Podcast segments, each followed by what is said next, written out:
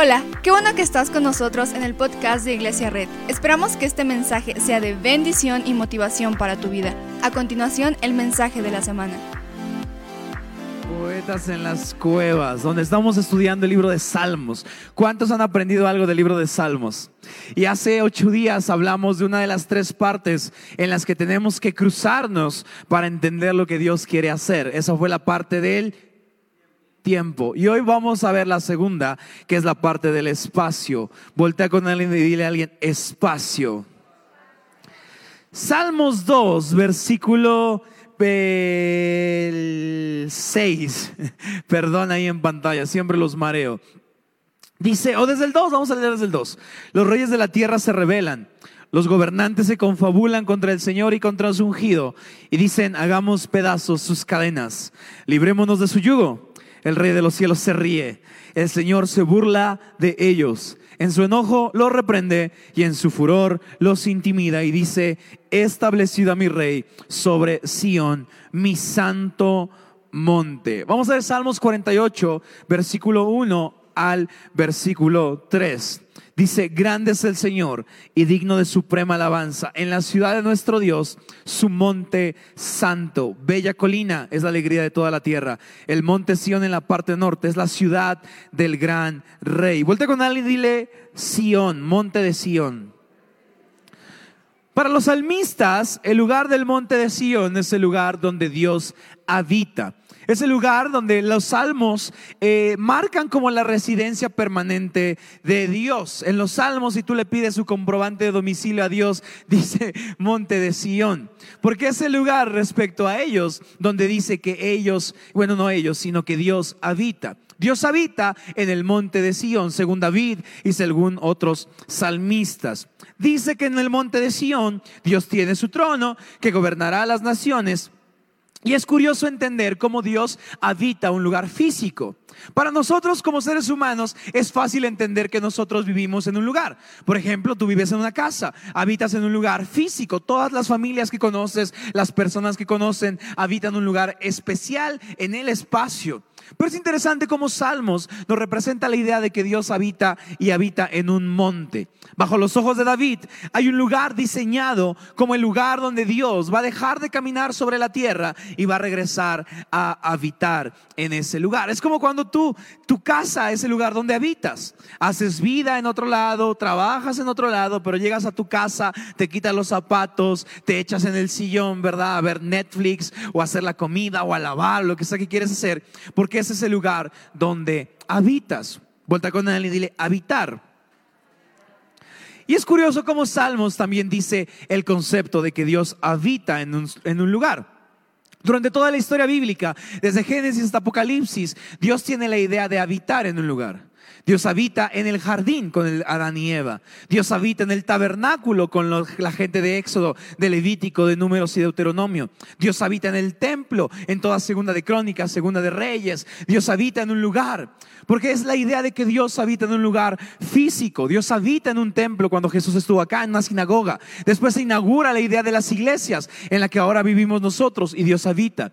Y en Apocalipsis 21, versículos 3, 4, 5 por ahí, que estamos estudiando en Midweek, dice un versículo hermoso. Aquí entre los seres humanos está la morada de Dios, porque Dios habita en un lugar. Entonces quiero, quiero que entendamos algo el día de hoy. Dios en la Biblia dice que habita un lugar que está en un lugar físico, habitando. Y dice Salmos que el lugar donde habita es el monte de Sión, un monte que pueden ver la gente, que puede conocer la gente. ¿No, no crees que es curioso cómo creemos que Dios es una como fuerza, como una, una nube, como algo que está en el cielo, pero a la vez Salmos dice que Dios habita en un lugar? ¿No parece curioso cómo entender, cómo ah, cuando pensamos en Dios, seamos sinceros, ¿en qué pensamos? Algunos pensamos en un aire, ¿verdad?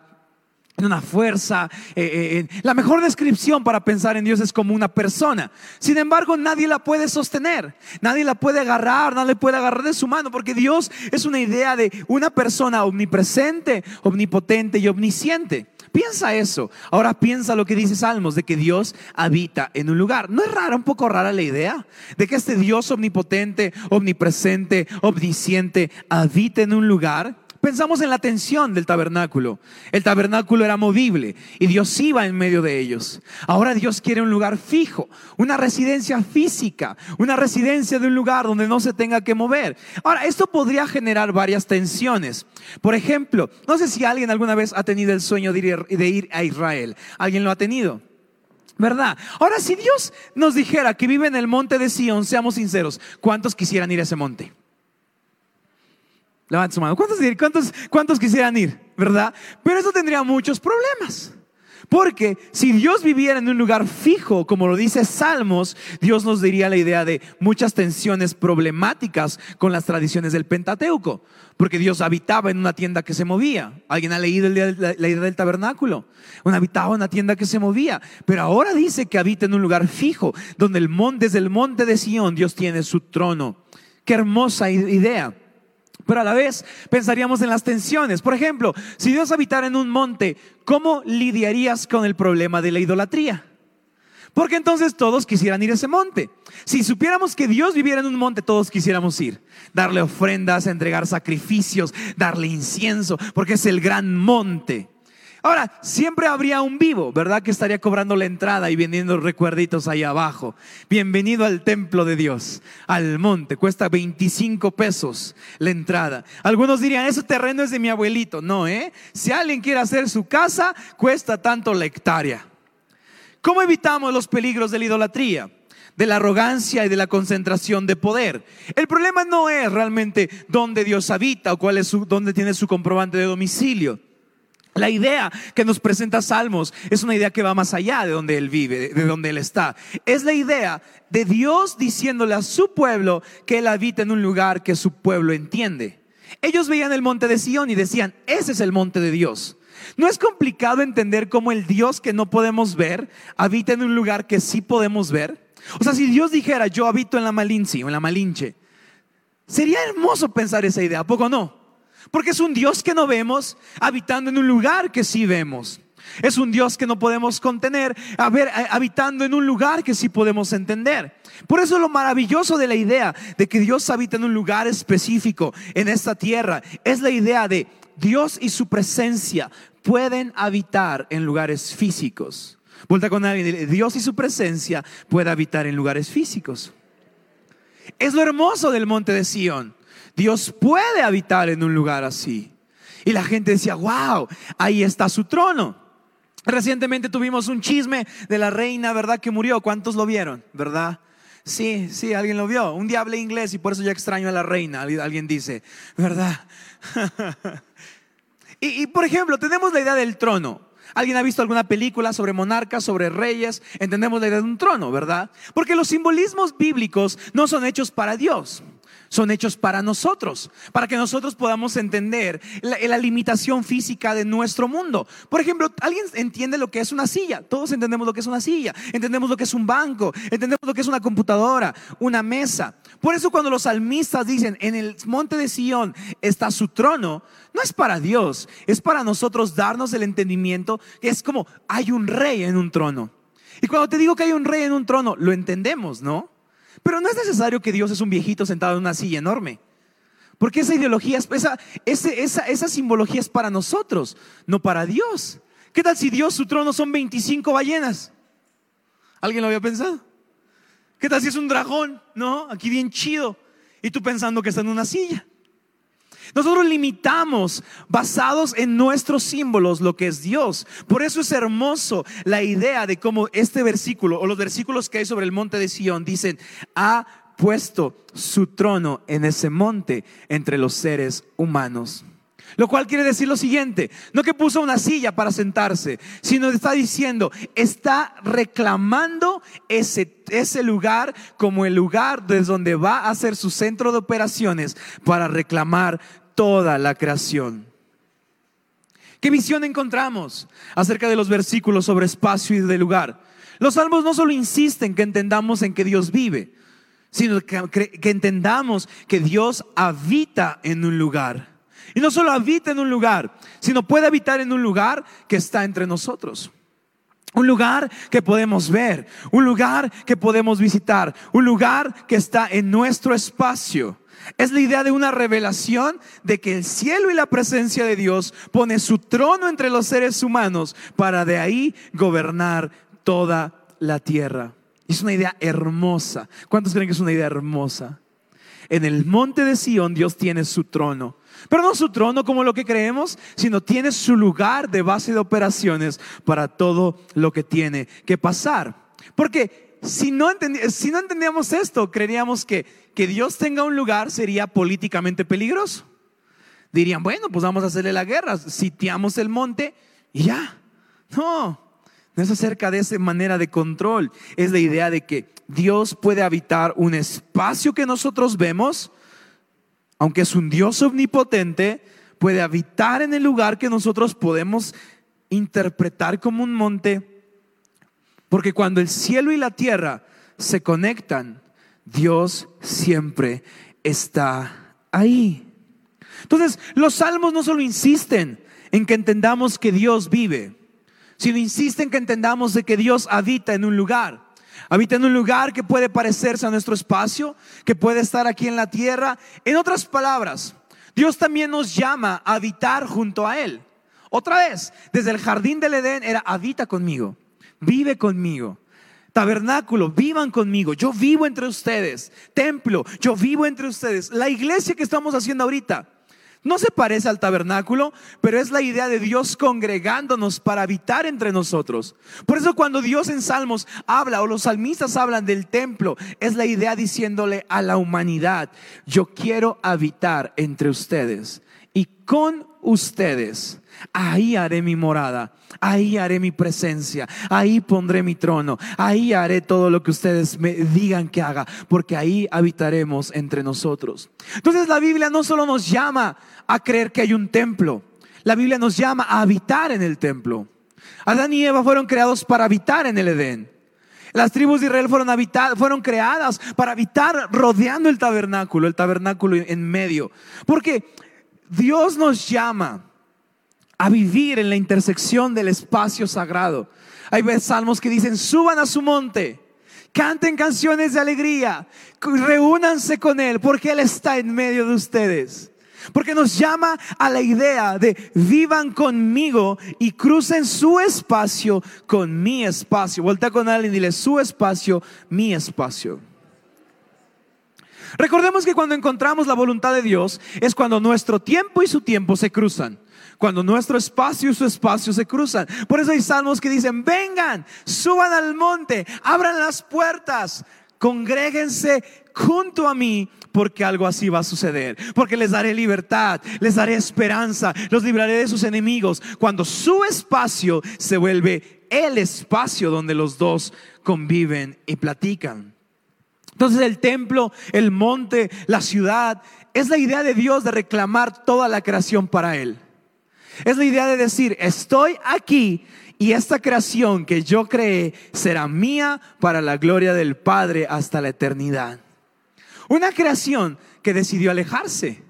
Una creación que decidió pecar, una creación que decidió seguir sus propios deseos y sus propios anhelos. La idea del templo en medio es la idea de un Dios diciéndole al pueblo, vamos a reclamar esta ciudad, esta creación para la gloria de Dios.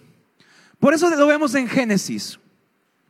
La idea de construir un templo, un jardín, una iglesia, es la idea de construir un microcosmos un mundo pequeño donde Él puede habitar. Vuelta con alguien y dile microcosmos, donde Él puede habitar, ¿verdad? Dice su palabra que pasaron seis días y al séptimo descansó. Digo seis días porque aprendimos en Apocalipsis que pudieron haber sido mil años. Porque el tiempo para Él no es como el de nosotros. No es que el lunes y luego el martes y luego el miércoles. Es que el tiempo para nosotros es diferente a como Él es. Pero dice la Biblia que después de trabajar, llegó a lo que había creado y descansó. El problema es que nosotros vemos la idea descansó como una idea que nosotros entendemos. Quitarnos las botas, sentarnos en el sillón, acostarnos y no hacer nada. Pero la idea bíblica es la idea habitar. Vuelta con alguien y dile habitar. La idea bíblica habla de una idea de que cuando Dios termina, habita en el mundo que él había hecho. Dios habita en el mundo que Él había hecho. Lo vemos en el jardín del Edén. Lo vemos en el tabernáculo. ¿Alguien ha leído algo del tabernáculo? Un chorro de simbolismos, un chorro de cosas. La idea no es para que copies todo lo que hay ahí y te lo lleves a tu casa. Esa no es la clave. La clave es que Dios manda a diseñar y a construir el tabernáculo como el lugar donde Él puede vivir. No es acerca de ti o de mí, el tabernáculo es donde Él puede habitar en medio de su pueblo. Por eso la iglesia, el templo, el jardín es el microcosmos, es el mini mundo dentro del mundo de cómo Dios quiere gobernar esta tierra. Yo creo que Dios quiere gobernar esta tierra con justicia, con amor, con libertad, con esperanza. Por eso la idea de su monte, de su templo, del tabernáculo, es la idea de el mundo, el mundo chiquito en medio de, de nuestro mundo. Porque la iglesia tiene que ser el lugar donde Dios habita y decide cómo va a ser el mundo en el final de los tiempos. La iglesia, lo que estamos haciendo aquí, mi amigo, es el microcosmos de cómo Dios quiere gobernar esta tierra. ¿Alguien lo cree conmigo? ¿Cómo vivimos la iglesia? Es la idea de cómo Dios quiere gobernar esta tierra. Es la idea, Salmo 132, versículo 8. Yo sueño que, que cada que alguien ponga un pie en esta iglesia, diga, wow Dios está habitando en este lugar. Alguien, alguien lo quiere también, no soy el único, solo dos personas. Dios está habitando en este lugar. Salmo 132, 8. El Señor ha escogido a Sión. Su deseo es hacer de este monte su morada. 14. Este será para mí, para siempre mi lugar de reposo aquí pondré mi trono porque así lo deseo. Es la idea de, ah, esto es importante entender. ¿Dónde dice su palabra que está el trono de Dios? En Sión. ¿Y Sión está en dónde? En la tierra. Vuelta con alguien y dile, Sión está en la tierra. ¿Dónde está su trono? En la tierra. En la tierra está su trono. ¿No, alguien siente hermoso entender eso? En la tierra está su trono. Y dice, el Señor ha escogido a Sión. Su deseo, estoy en el 132.13. Sí, ¿no? O el 8. Ah, está perfecto. Su deseo es hacer de este monte su morada Date cuenta cómo le dice a los humanos, hey, ven ese monte. Sí, ok, Dios ha decidido hacer ese monte su habitación para siempre. ¿Cómo? O sea, Dios no está habitando una galaxia muy, muy lejana. Hola, ¿alguien está aquí? O sea, o sea, ¿cómo? Dios, Dios, Dios no está en, eh, en un planeta súper lejos de aquí. No. Dice, he decidido hacer de un lugar aquí en la tierra mi trono y mi lugar de habitación por siempre, porque este es mi deseo. Esto es lo que quiero que aquí de la tierra yo le diga a todos los que están diciendo cosas en mi nombre, cosas pecando contra mi nombre, esta es la tierra que yo creé y llegará un día en Apocalipsis 21 que todo mundo verá que esta tierra será nueva, hecha nueva, nuevos cielos y nueva tierra porque mi trono está aquí porque así lo deseo. O sea, pastor, entonces su trono no está en una galaxia a miles de millones de billones de kilómetros. ¿Qué sentido tendría creer en un Dios que tiene un trono lejos de su pueblo? ¿Has visto un rey que tiene su trono en México y vive en Inglaterra? Pues, el rey tiene su trono donde está su pueblo. Y su pueblo está en la tierra. Nosotros no vivimos en el cielo, no podemos volar y recorrer las galaxias, porque su trono está aquí y donde está su trono está su presencia y por eso es la idea de esta, es la idea de llamarle a la creación de, hey, el mundo está perdido. Pero donde yo pongo mi trono es un oasis, un microcosmos, un mini mundo de cómo yo quiero gobernar esta tierra en el futuro.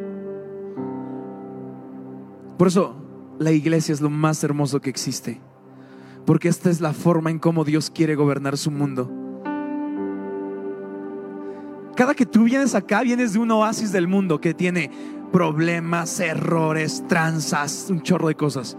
Pero cuando entras a la iglesia es su trono está aquí.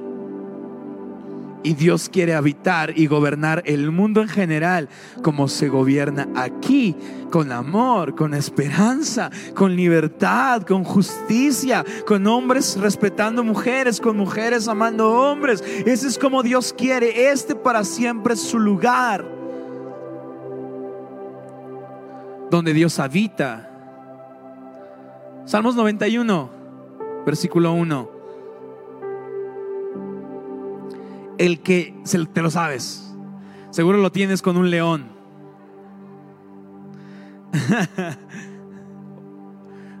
este, no, este es más de águilas, ¿no? Sí, este es más de águilas. Sí, yo voy a hacer uno con un avestruz. Un buitre ahí. ¿Qué? Dios los creó. Dice, el que habita al abrigo del Altísimo se acoge a la sombra del Todopoderoso. Yo le digo al Señor, tú eres mi refugio. Hay un problema con la palabra refugio. Cuando pensamos en refugio, pensamos como cuando está lloviendo y nos atajamos en la marquesina de una tienda. Como que ese es nuestro refugio. ¿Cierto o no? Eso pensamos como refugio, un árbol debajo de un sol. Pero la palabra más correcta, y, y lo vemos después porque Escritura se interpreta a sí misma, la palabra más correcta es, tu casa es un refugio, ¿cierto o no? Es, es, el refugio.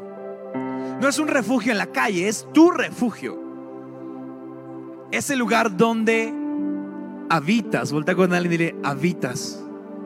Entonces, ok, ok, ok, eh, ok. Cuando emociono, me emociono con algo, hablo muy rápido. Entonces, voy a decirlo muy rápido. No es cierto, voy a hacerlo de lento.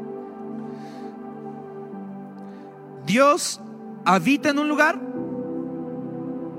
nosotros habitamos en un lugar, ¿sí o no? Ok, otra vez, otra vez, otra vez. Dios habita en un lugar, nosotros habitamos en un lugar, o sea, son dos espacios distintos, donde Él habita y donde yo habito. ¿Ok? Pero la bendición de Salmos 91 se encuentra cuando donde yo habito es donde Él habita.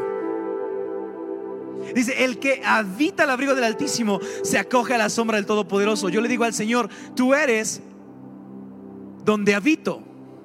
Cambiaríamos la palabra refugio por, Señor, tú eres donde habito. Entonces, donde yo habito y donde Él habita se cruzan y ya donde Él habita es donde yo habito. ¿Alguien está aquí o no? Los problemas vienen cuando Él habita en otro lado y yo habito en otro. La bendición viene cuando donde Él habita, yo habito. El 9. Ya que has puesto al Señor por tu, otra vez dice refugio, pero la traducción más correcta sería, ya que has puesto al Señor por tu habitación, al Altísimo por tu protección, ningún mal habrá de sobrevenirte y ninguna calamidad llegará a donde tú habitas. Porque ahora donde tú habitas es donde Él habita. Y donde tú habitas ya dejó de ser donde tú habitas. Ya es donde Él habita. El problema con este versículo es que a veces decimos, Dios, vente a vivir donde yo vivo. Habita donde yo habito. Pero no, porque nosotros no tenemos un trono, Él sí. Nosotros tenemos una casa, una silla. Él tiene un trono. Entonces el lugar más seguro donde podemos ir es decirle, Dios, hoy yo habito donde tú habitas. Y donde yo habito, habrá protección, no habrá ningún mal que venga de sobrevenirte y ninguna calamidad llegará a tu hogar. Pregúntale a alguien, ¿habitas donde Él habita? O andan bien lejos. ¿Entendemos ya el cruce de espacios? Yo habito acá, Él habita acá, yo acá. Cuando yo habito donde Él habita, bendición, protección, libertad y esperanza. El problema, mis amigos, es que si Dios habita en un monte y en una ciudad y en un templo, ¿qué crees que sintieron los judíos cuando vieron su templo siendo destruido dos o tres veces? ¡Wow!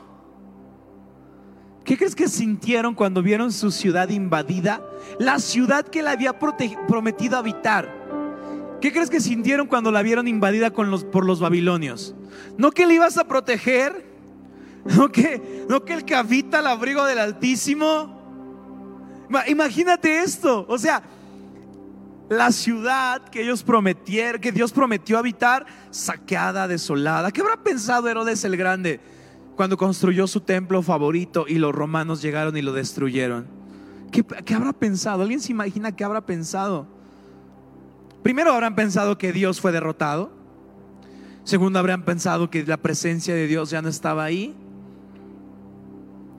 Pero lo hermoso es, lo hermoso es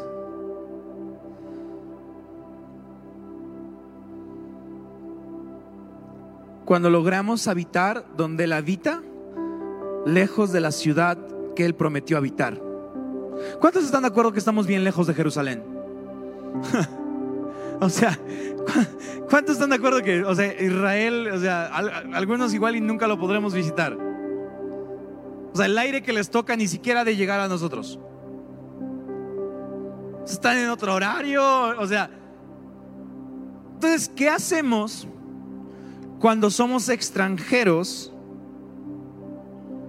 y ajenos a la tierra que Él prometió habitar. O sea, si el monte Sión es su casa, obviamente quien está cerca dices, ya la hiciste. Pero yo que vivo en Tlaxcala,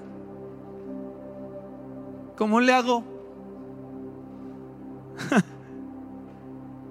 Salmo 119, 54.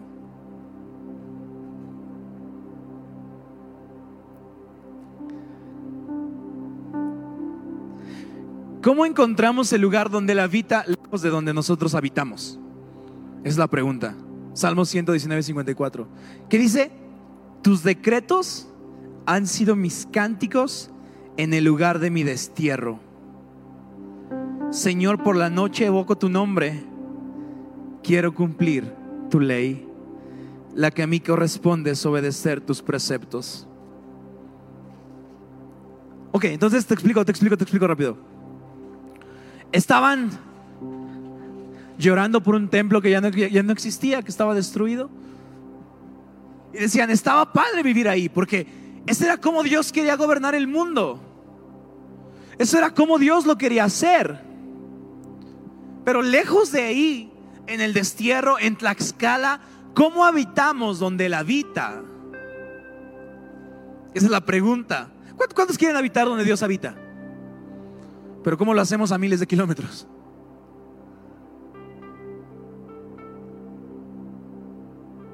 Y estaban llorando porque no habitaban donde Dios habitaba.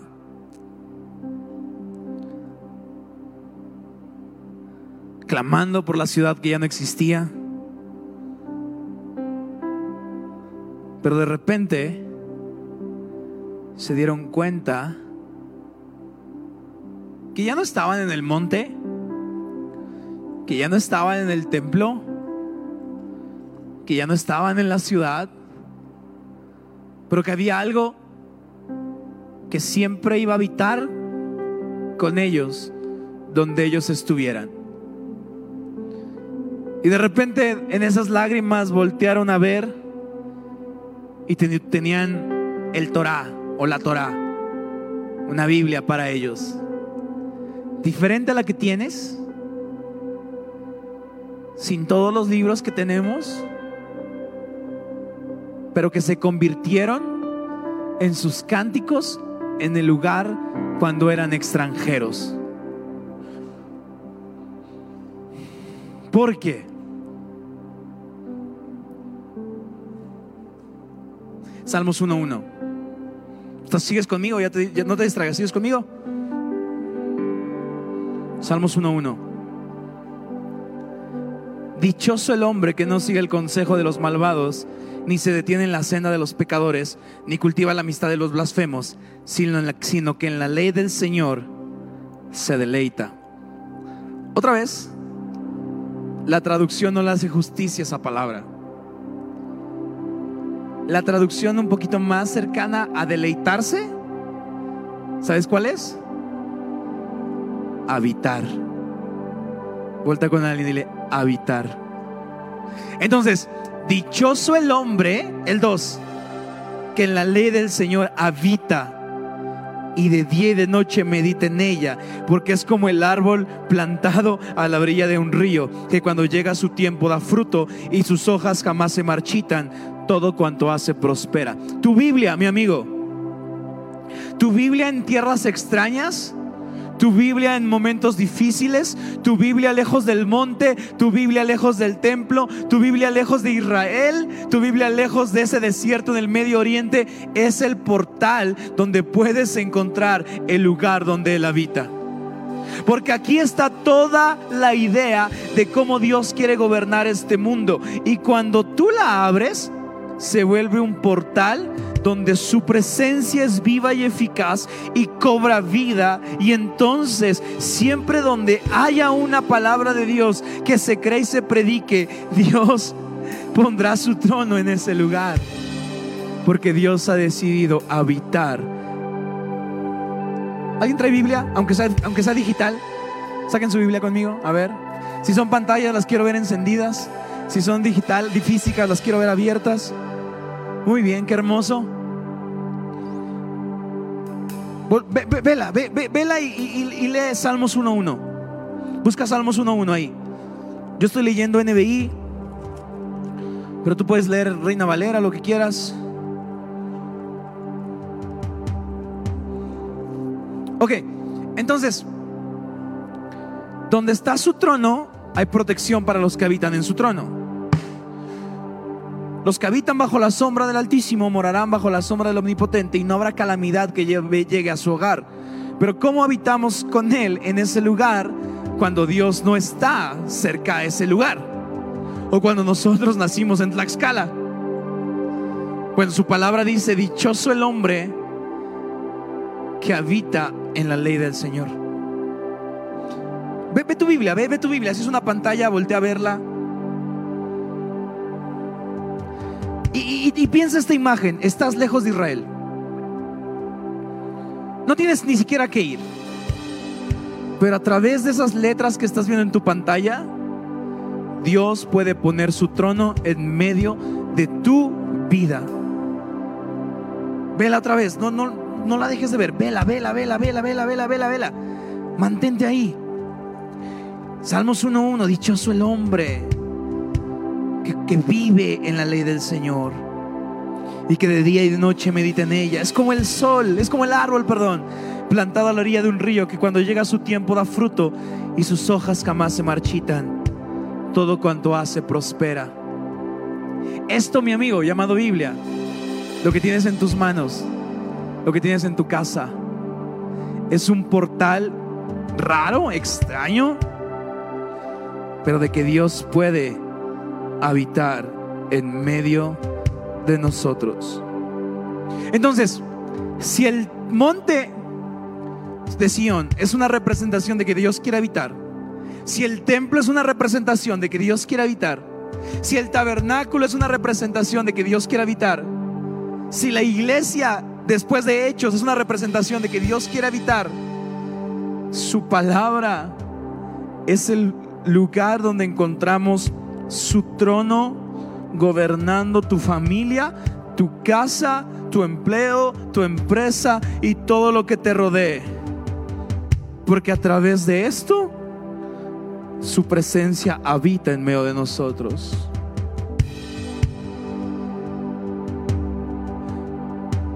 Y Apocalipsis dice que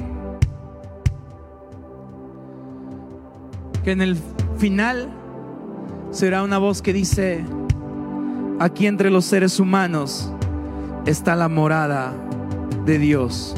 Y siempre nos hemos preguntado, ¿cómo va a ser posible que todos al mismo tiempo lo vean? ¿No? ¿No te preguntas eso? Es como, ¿cómo va a ser que todos al mismo tiempo lo vean? Pues porque su presencia empezó en el jardín, siguió en el tabernáculo moviéndose con Israel, pasó a un monte, luego pasó a un templo, luego con el Espíritu Santo pasó a una iglesia.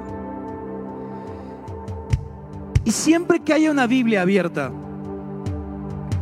protegiendo sus palabras, no libros de hace 15 o 20 años, su palabra, protegiendo no pastores o movimientos o equipos de alabanza, su palabra, siempre que haya una Biblia abierta y su palabra cobrando vida en la vida de las iglesias, Dios habrá decidido poner su trono ahí.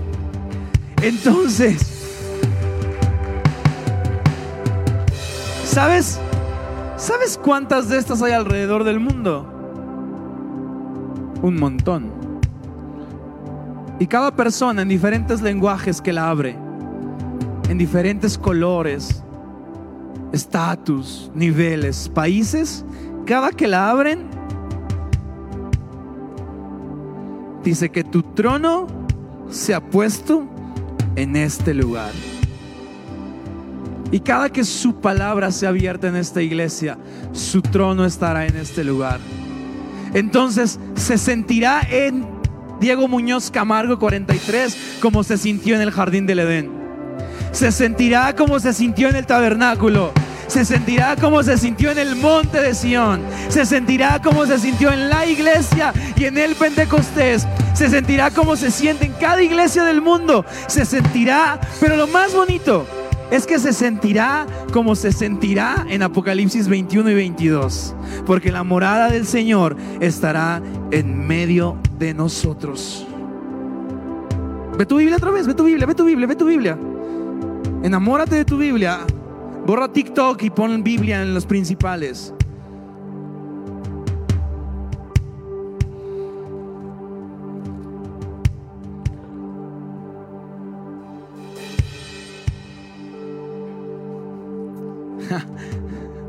Cada que se abra, donde se abra una Biblia, ahí estará su trono. Por eso da mucho miedo predicar a lo que no sea su palabra. Yo no quiero predicar nunca lo que no sea su palabra. No quiero predicar teologías de una película o de un libro de alguien que escribió hace 20 años, hace 10 años. Porque cada que predicamos eso no está su trono. Su trono está cuando predicamos su palabra. Su trono existe, su trono vive, nuestro espacio es su espacio cuando su palabra es viva y eficaz. Entonces, si el templo es un microcosmos, una versión pequeña del mundo completo, lo mismo es para los creyentes su palabra. El microcosmos que conecta a todo el nuevo mundo. La idea de Dios creando todos nuevos cielos y nueva tierra. La creación educando a los humanos y renovándolos por el poder de su palabra para ser los reyes y sacerdotes que Dios necesita cuando venga su, segunda venida. Los salmos se paran en la intersección de lo que vemos, de lo que Él es, de nuestro espacio con su espacio. Y así se, verá como el templo, como el jardín antiguo, como el templo pasado, como la presente iglesia como la futura ciudad y como el nuevo mundo eterno. Porque solo los salmos nos proveen un sentido sagrado de su palabra. ¿Por qué no te pones de pie leemos Salmo 119?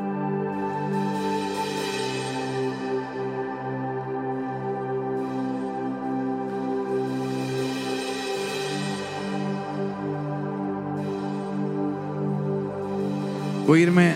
Abre tu Biblia.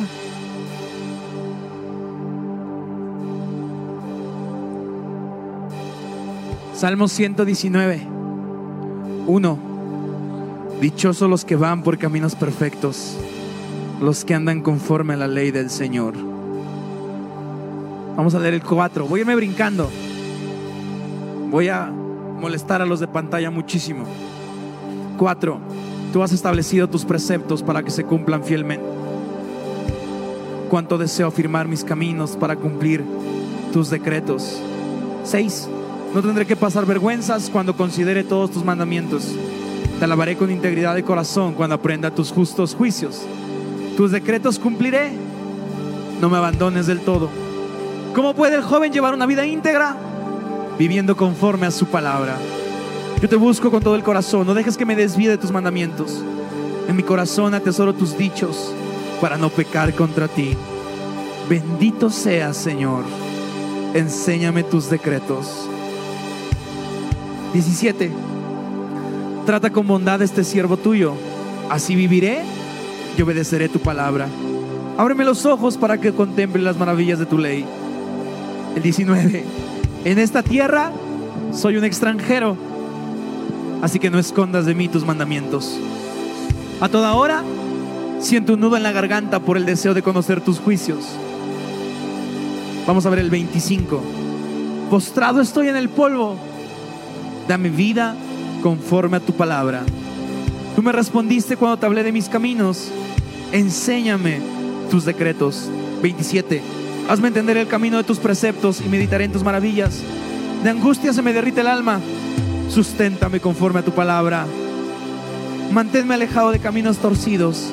Concédeme las bondades de tu ley. El 33. Enséñame, Señor, a seguir tus decretos y los cumpliré hasta el fin.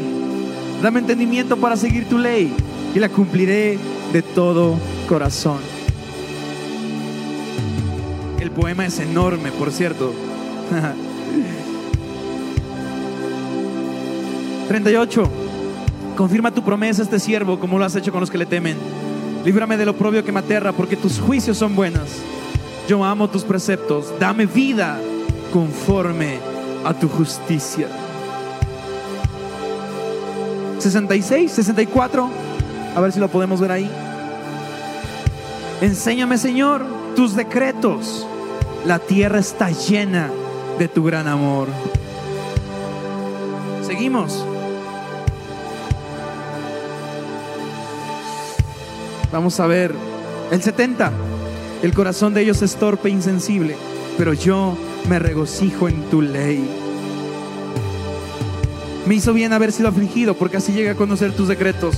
Para mí es valiosa tu más valiosa tu enseñanza que millares de monedas de oro y de plata. Con tus manos me creaste, me diste forma. Dame entendimiento para aprender tus mandamientos.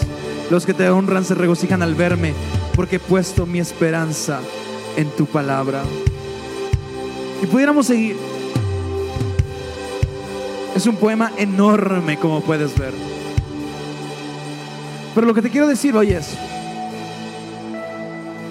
que cada que seamos extranjeros o nos sintamos lejos de su presencia, abramos el libro de sus preceptos, porque serán un portal a que su trono se establezca. Señor Jesús, que en tu palabra... Muchas gracias por acompañarnos. Subimos contenido semanalmente, así que suscríbete y síguenos en redes sociales. Te dejamos los links en la descripción. Nos encanta pasar tiempo contigo, así que si estás en Tlaxcala no olvides visitarnos este domingo.